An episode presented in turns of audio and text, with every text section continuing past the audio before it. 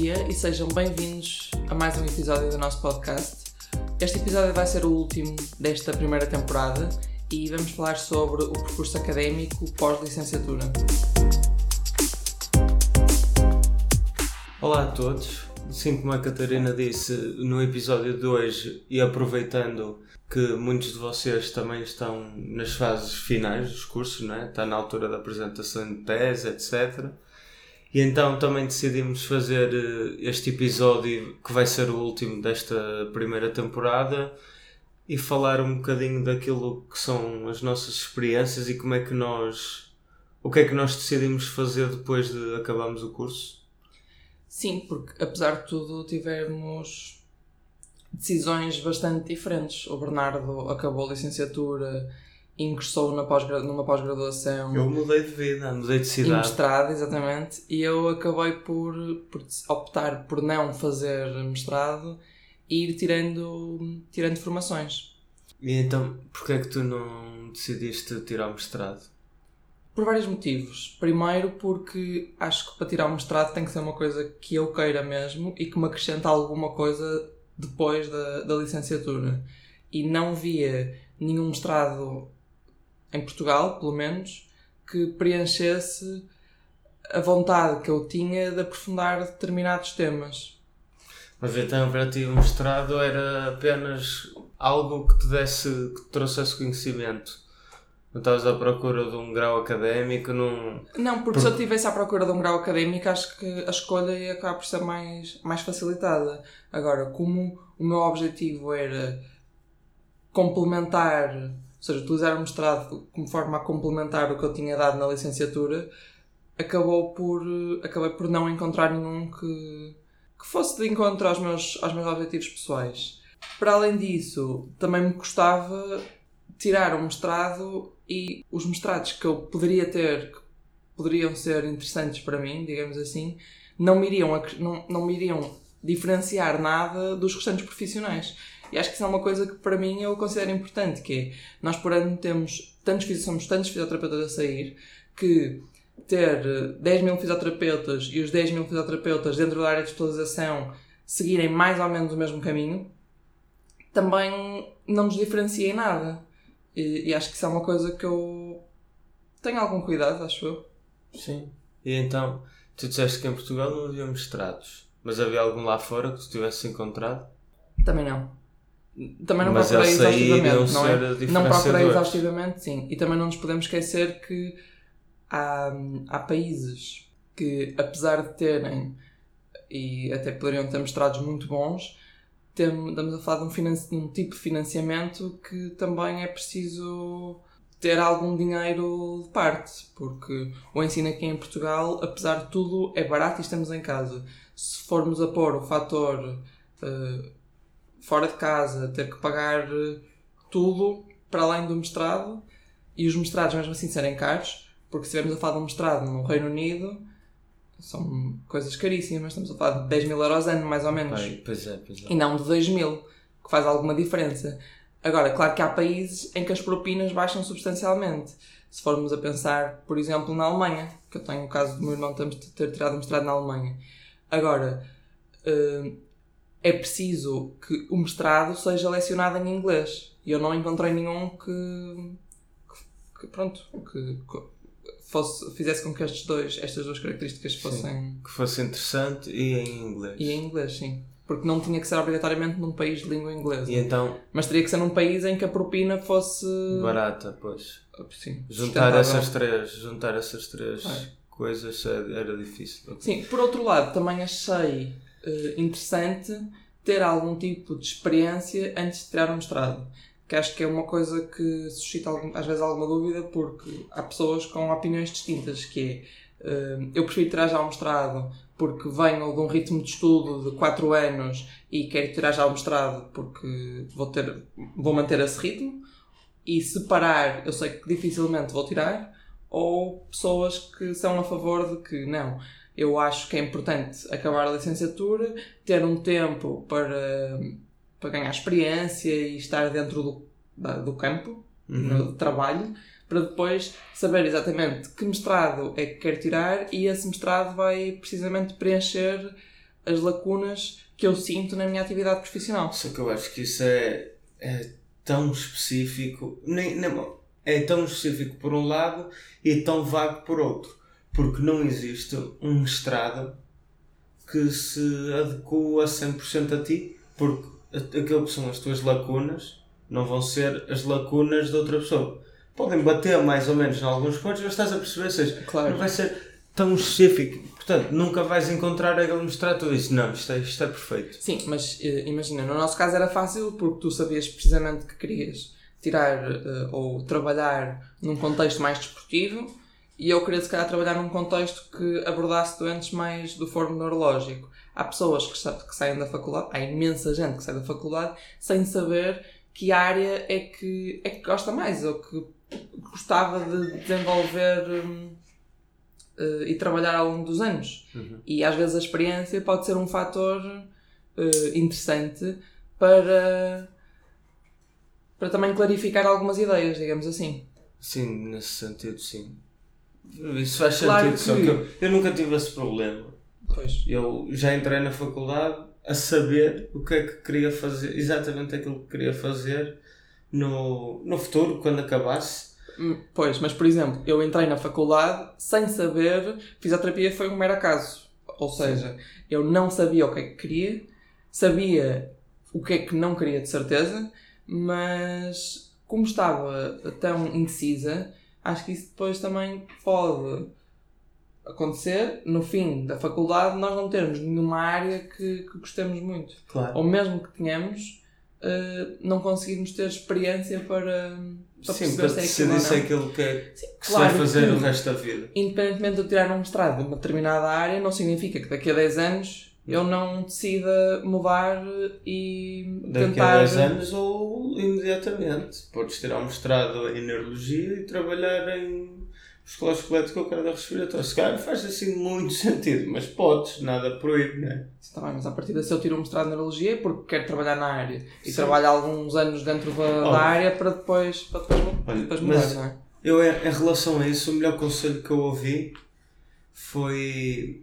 foi de um, ele é preparador físico, que é o Rugby Strength Coach, essa é a página dele, e ele diz para, é, no, no estilo do Dress for the Job You Want, que é, tentem perceber o que é que vocês querem fazer da vida e usem, façam engenharia reversa, inversa, o reverse engineering, para perceber o que é que vos põe nas melhores condições possíveis para perceber. arranjarem esse trabalho.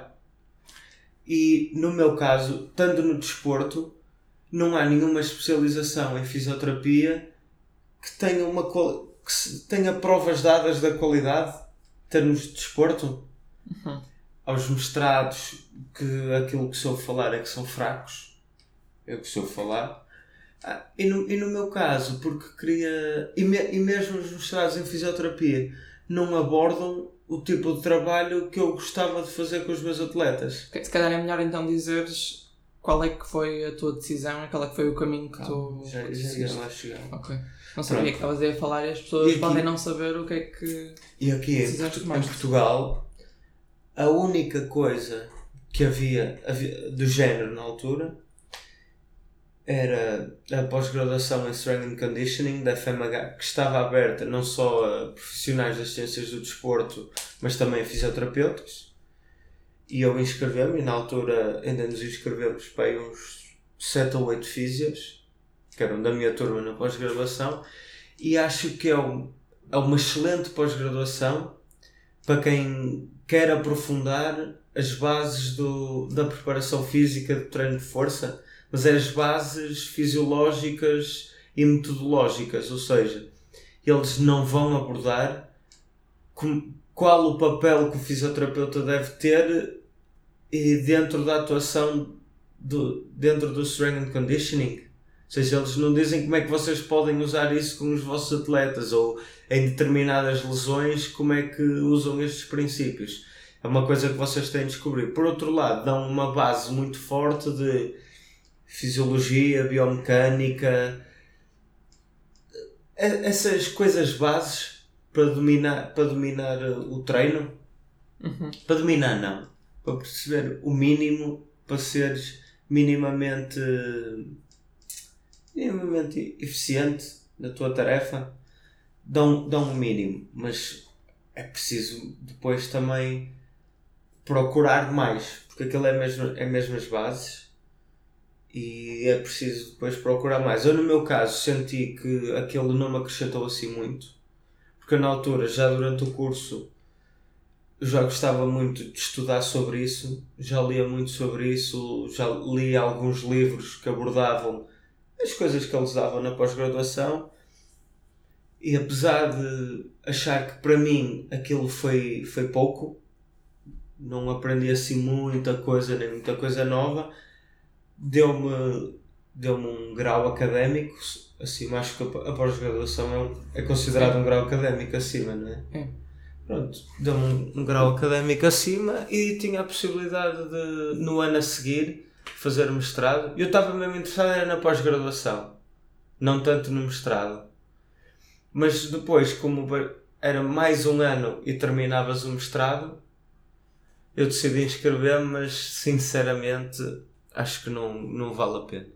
Não vale a pena porque não acrescenta nada em termos de oportunidades de trabalho, pelo menos para mim e acho mesmo que no mercado de trabalho não, não vão procurar pessoas que tenham um, um mestrado da FMH. Não, vão, vão perceber quais são as pessoas que são boas, que trabalham bem naquela área, independentemente do grau académico.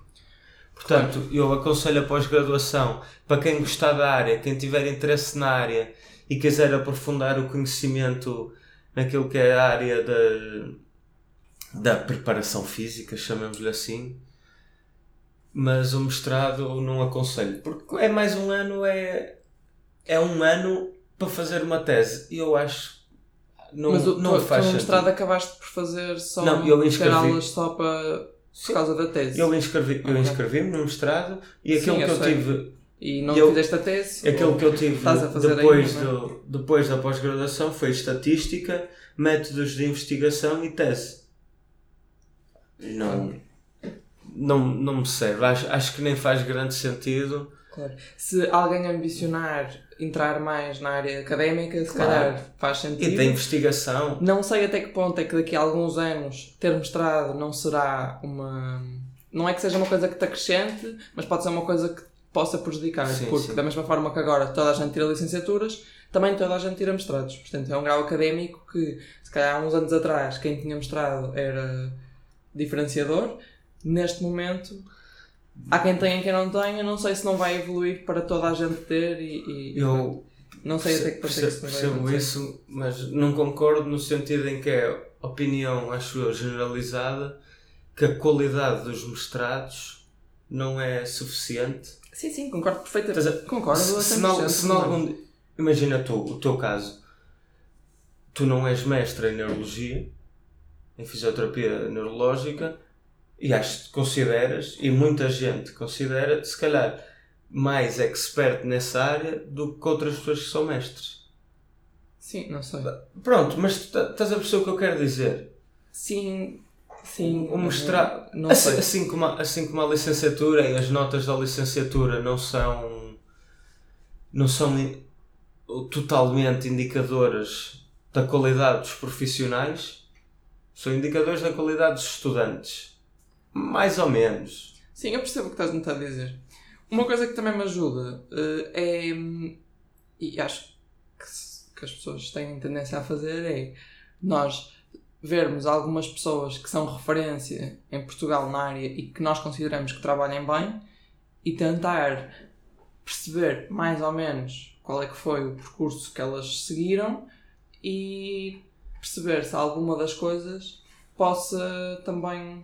Eu, uma, uma sugestão que eu fazia em relação a isso era não tanto copiar, entre aspas, não, acho que copiar, porque mas... a questão foi que eu também. Era, era o que eu também estou a dizer há bocado. Não considero que copiar seja uma coisa. Acho que o percurso tem que ser uma coisa muito individual e, e muito ponderada pelo próprio. Acho que pegar uh, num, numa pessoa que nós consideramos que seja uma referência e copiarmos, até porque não dá, porque a maior parte delas são algo antigas e já trabalham há muitos anos e, e portanto nem dá para. Há muitos mestrados que elas fizeram que nem dá para fazer, porque já não existem, já fecharam, mas tentar ver o que é que foram fazendo e utilizar isso também para, para, Mas- mas para o nosso percurso, até mesmo falar com elas e perguntar É, Eu ia mais por aí. opinião e Tentar arranjar uma espécie de um tutor de alguém que vocês admirem na área e que vos possa quase indi- indicar aquilo que seria um caminho que eles considerem mais acertado dentro daquilo que vocês querem fazer. Sim, e mesmo falar com pessoas, por exemplo, vamos supor que eu agora estava assim na faculdade e sabia que tu tinhas tirado um mestrado, ou neste caso a pós-graduação, na FMH. Ir falar contigo e dizer assim, olha Bernardo, o que é que, como é que foi a pós-graduação, o que é que deram, o que é que não deram, porque muitas vezes os- o protocolo e o plano de estudos que está na, no site, às vezes parece-nos que é exatamente aquilo, mas Sim, parece uma se coisa calhar não é bem aquilo que nós, que nós procuramos. E falar com pessoas de anos anteriores e toda a gente tem abertura para, para explicar e para, e para ajudar, acho eu. Eu acho que outra, outra questão importante, nem é uma questão, mas outra coisa importante é. Agora esqueci o que é que ia dizer. E agora também não te consigo ajudar. Não sei, pronto, eu tenho aqui Acho que outra não coisa. é sobre usar pessoas como pontos de referência e falar. Não- acho que não. Mas queria, queria dizer duas coisas. Que era a formação contínua não tem de ser por formações propriamente ditas. Não têm de fazer cursos de fim de semana, são caríssimos. Muito- muitos deles vão, vão vos dar ferramentas que vocês até podem achar que vai revolucionar a vossa vida, mas se fosse assim uma coisa tão fundamental, não era, não era dado num sábado, e- num sábado e num domingo de manhã. Não é? Se fosse uma coisa mesmo que revolucionasse a fisioterapia, Claro. não era dado parte teórica sábado de manhã, prática sábado à tarde e domingo de manhã.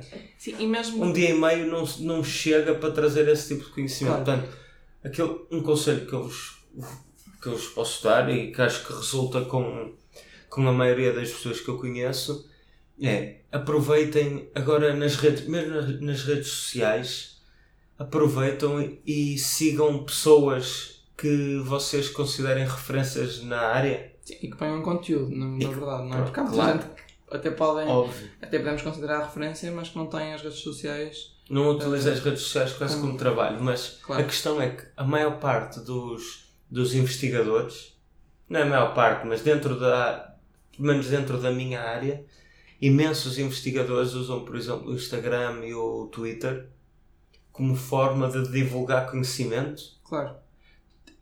Acho que só isso é uma boa maneira de nós estarmos continuamente a ter algum tipo de informação nova e Sim, de pelo menos lidar, lidarmos com, com aquilo que é o nosso trabalho e aquilo que é o nosso dia a dia. criarmos dúvidas que depois vamos sentir necessidade de. Sim, e, ser- e que é sermos confrontados com, outras, Com com outras opiniões, outras ideias. Acho que Claro. isso é uma. Mas mesmo, mesmo sobre as formações de fim de semana que estavas a falar, hum, é importante, claro, perceber qual que é o conteúdo da formação e etc.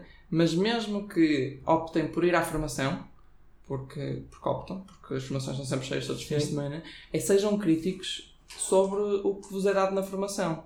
Porque às vezes a formação pode, podem decidir ir e pode não muitas delas nem são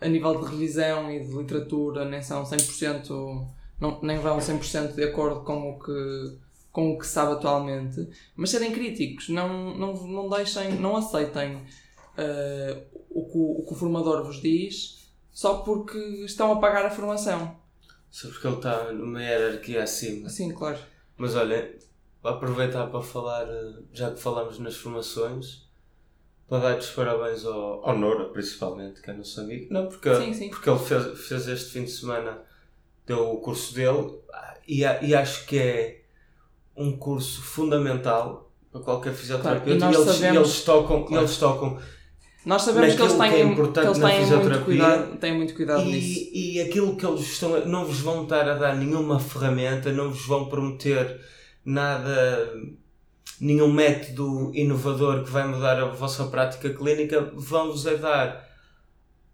vão-vos tentar estruturar uma forma de pensar, nem, nem é bem uma forma de pensar, mas é, vão-vos dar, eh, eu não queria dizer ferramentas, mas vamos pensar, vamos dividir aqui em ferramentas em manualidade técnicas e eles vão nos dar ferramentas do ponto de vista do pensamento crítico para que vocês possam avaliar e tomar as melhores decisões possíveis. Claro, e nós sabemos que eles têm muito cuidado. Pelo menos vou assumir que os três, apesar, de só conhecermos, apesar de só conhecer o, o, o João Nora, mas, mas também saber, sabemos que tanto o Lucas e o, e o Bernardo são elementos ativos no, no grupo do, do Mais Fisioterapia no Facebook e vão publicando algumas coisas e conseguimos perceber com isso que eles são bastante criteriosos e rigorosos na, na e, forma e na, nas coisas que, e tem, que dizem. E tem uma, uma visão da fisioterapia que é o, a visão, chamamos-lhe assim, mais evidence-based. Não é? é? Sim, e eu sei que é assustador nós sairmos de uma formação e não termos uh, as ferramentas, como nós estava a dizer, as ferramentas práticas. Uh, e há uma coisa que nos deixa muito, pelo menos a mim, me deixa muito inquieta. Uh, e, Esse é que é o grande problema. E esta inquietação eu percebo que não seja favorável depois à prática clínica, à prática profissional. Mas, mas é o que é. E temos que aceitá-la e tentar eh, trabalhar, trabalhar nisso, porque o que se sabe hoje é completamente diferente do que se vai saber daqui a 2, 3, 5 ou 10 anos. E daí a necessidade de também estarmos sempre na tal formação contínua que referiste há, há, há pouco.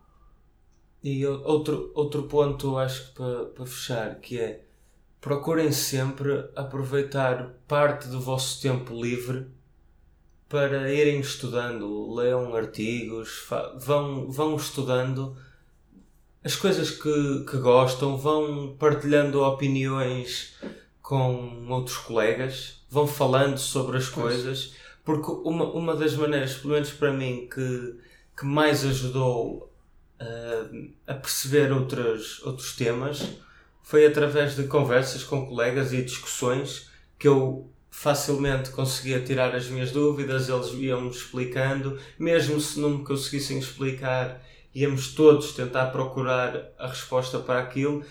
Sim, e muitas e vezes acho, que isso... acho que são esse tipo de conversas que nos fazem pensar, ah, e ver alguma coisa que nós não, não estamos. Não, não vemos com frequência, porque à medida que vamos tendo rotina, e a rotina é uma coisa muito fácil de ganhar, uhum. Eh, e essa rotina também nos fecha os olhos para, muitas, para muitos pequenos pormenores que, que depois fazem alguma diferença. E acho que são essas conversas, essas trocas de ideias, que muitas vezes podem não coincidir e, e serem até conversas de discussões e, uhum. e não concordância e, e, são muitas vezes elas que nos fazem abrir os olhos, são, servem quase, quase como, abrir Sim, sim, uma, de forma a também fazermos introspecção. Agora, é muito difícil nós arranjarmos um tempo durante a semana para, para estudarmos. E Mas eu vejo isso porque no início, quando eu saí da faculdade, era, era muito óbvio e eu arranjava. E eu também sou uma pessoa muito por fases. Ora estou muito motivada, ora fico menos motivada e nos períodos em que estou menos motivada. Não vejo nada. Não vejo nada. Não, e não. o facto de não ver nada também me deixa muito inquieta. Ou seja, por um lado, não, deixo, fico inquieta porque sempre que abre alguma coisa parece que é um, um mundo tão grande que eu sinto-me burra e sinto que não vou conseguir absorver nada. Uh, por outro, não fazer nada também me deixa inquieta porque sei que deveria estar e que. Agora, acho que também devemos aceitar isso e devemos aceitar que há períodos em que não vamos ter disposição mental para, para o fazer. E acho claro. que isso é legítimo. Dep depende do, claro que da duração não, desse período. Não convém durarem 50 anos, mas, mas sim. Mas, mas isso acontece-me e deixa-me muito. Muito ansiosa. Muito ansiosa. Algo ansiosa, sim. Olha, e outro, outra coisa que eu gostava de falar e que acho que isso é funda fundamental e que é importante é aproveitarem aquilo que muitas vezes é, é falado, que é o networking. Um conselho que eu posso deixar é, mesmo que determinados eventos não vos, não vos sejam não, ach, não achem que vale a pena pelo conteúdo que se vai falar, por exemplo, conferências, eh, congressos, coisas dessas. Pensem que são sempre oportunidades para conhecerem as pessoas da vossa área E, é e, e apro- e aproveitem, sim. aproveitem esse momento para se mostrarem e para mostrarem que percebem da área e que também, que também são críticos, façam perguntas, falem com os colegas, Mas falem com, falem é com profissionais. Que eu tenho muita dificuldade, que é pôr-me. Mostrar porque ao às vezes é, é, é complicado e, e claro que fazer um podcast de casa é completamente diferente de estar num ambiente com várias pessoas, todas com opiniões diferentes, todas com formas de falar diferentes eh, e nós mostrarmos ou darmos presença nesse, nesse tipo de contexto de networking. E é uma coisa que é difícil para muita gente. Mas eu, mas eu acho que se, se as pessoas souberem pelo menos quem é que tu és, muito mais facilmente Se criam oportunidades se também. criam uma oportunidade e se estão à procura de Muitas vezes não se podem refletir em trabalho de uma forma imediata, Não, mas oportunidades de seja de aprendizagem, do que for. Sim, sim, sim. Até porque podem criar ali algum tipo de, vamos lhe chamar amizades, mas que. Sim, e as melhores. Ai! Santinho. Desculpem. Santinho. As melhores, as melhores ideias. ah, as melhores ideias não se criam só nesse contexto, não é? Mas muitas vezes boas ideias se criam em contextos como, como esses. Acho, acho eu que é uma forma de. Contextos mais ir- informais. ir- ir- exatamente, numa perspectiva mais informal, ir subindo um bocadinho na, na, na escada da profissão e do reconhecimento, ir devagarinho construindo isso, as pessoas saberem quem é que tu és, o que é que tu fazes, e eventualmente, depois, passado Sim, identificarem-se com. três ou quatro anos, lembrar, olha, havia ali uma rapariga que ela era interessada e gostava de não sei o quê, deixa ver o que é que ela. Não sei, coisas dessas, mas vão mostrando o vosso trabalho e acho, e acho Sim, porque acho que, que isso não é uma característica. é. Mas eu acho que isso é uma característica importante, porque há muita gente que, ok, é muito boa e estuda e sabe muito, eh, isto na, no durante o percurso académico, durante a, a faculdade, etc. Mas não se deixarem acumular, porque isto é uma coisa que está tanto a evoluir de uma forma tão rápida que eu acho que se tivesse uma empresa que quisesse contratar alguém, quisesse admitir algum colaborador, isso era uma característica que para mim seria importante, que é a pessoa gostar de saber mais, eh, mostrar-se, não se acomodar com o que, com o que já sabe. Uhum. Sim, sim. E esse tipo de conversas mais informais acho que são um bom, um, um bom ponto de partida para percebermos como é que a pessoa depois é. sim. É? É isso, portanto, muito importante, sejam críticos nas escolhas que fazem no- agora no vosso futuro e E nem todas as escolhas vão ser boas escolhas. Ou seja, vocês Pera, vão escolher e passado algum tempo, ou no seja no imediato ou passado alguns anos, vão-se a perceber que, ok, se calhar não devia ter tomado aquela escolha, mas acho que isso também faz parte do percurso e o facto de daqui a uns anos, ou quando for, também olharmos para trás e percebermos que se calhar eu não, não, tinha- não teria feito isto, também é uma boa forma de introspecção e de aprendizagem e acho que é uma, Claro. uma coisa importante também. Ou seja, admitir os nossos erros, portanto, sejam criteriosos e muitas dessas, dessas escolhas não vão ser boas escolhas, apesar de não saberem para já, não é? É isso. Acho que resumiste bem, mas também para dizer, como a Catarina disse no início do episódio, este vai- foi o último episódio desta primeira temporada.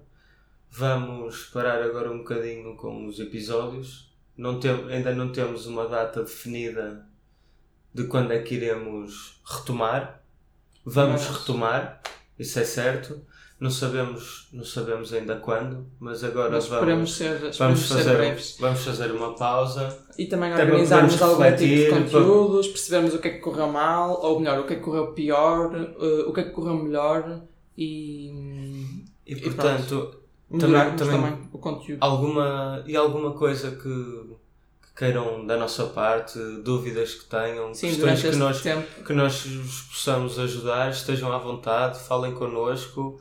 E também para, para fechar, como eu tinha dito há dois episódios atrás, acho eu, há, há dois episódios, que na, no episódio dos registros queria fazer uma, uma folha com o, para, para facilitar os registros.